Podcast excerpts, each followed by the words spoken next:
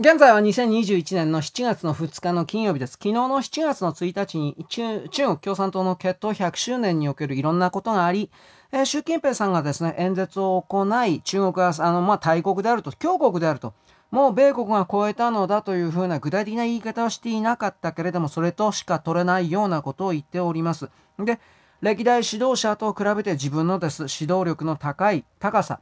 これを印象づけようと、まあ、いろんな声を張り上げておりました。一番気になったのは私たち日本人が、あの、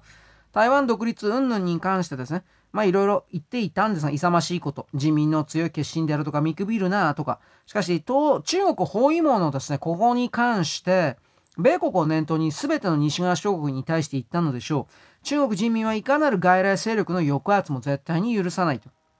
そんなことを妄想する者は誰であれ、14億超の人民が地に区で築いた鋼鉄の鋼鉄の頂上の前で頭を割られて血を流してこんなもんが本当に一国の指導者なんかなと思うけれどもそのような愚かで野蛮な言葉を使わなければいわゆる中国の中の他の荒くれ者たちを抑えることができないような状態になっているということが伺えるのですがこれを言った時にあなたも動画を見たと思いますが演説が中断するほどの巨大な拍手が起きました。万来の拍手というものです。もちろんこれは演出だと思います。そういうことが行われたら合図のもとにディレクターが入ってやってですね、皆さんとてつもない拍手をした。しかしその拍手をやってるうちに、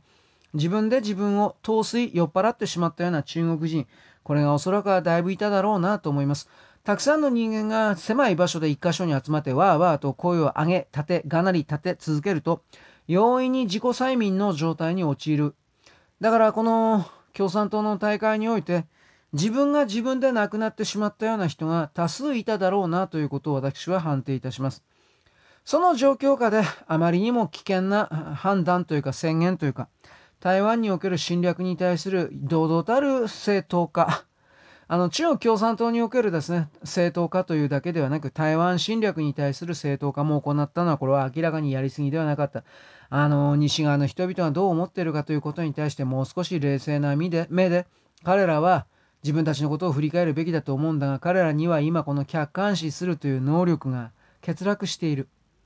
自分こそが一番であると思っている。しかしそれは結局彼らの中にある人口圧力、我々には14億の人民がついてる。14億もいないと思うけどね、8億9億だと私は思うが、まあ8億9億でも多いには、多いには多いでしょう。それらがついているから全てのものを力で押し倒すことが、なぎ倒すことができる、侵略することができる、奪い取ることができる。侵略に成功してしまえば、あとはどうとでも、中国の命令に従うような属国地域を作るだけのことだから我々の敵はいないというふうな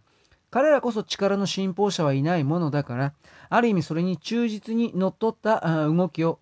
政治体制も、そしてそれに所属する、支持する中国国民の、いわゆる普通の人々も、これを行っております。残念なことです。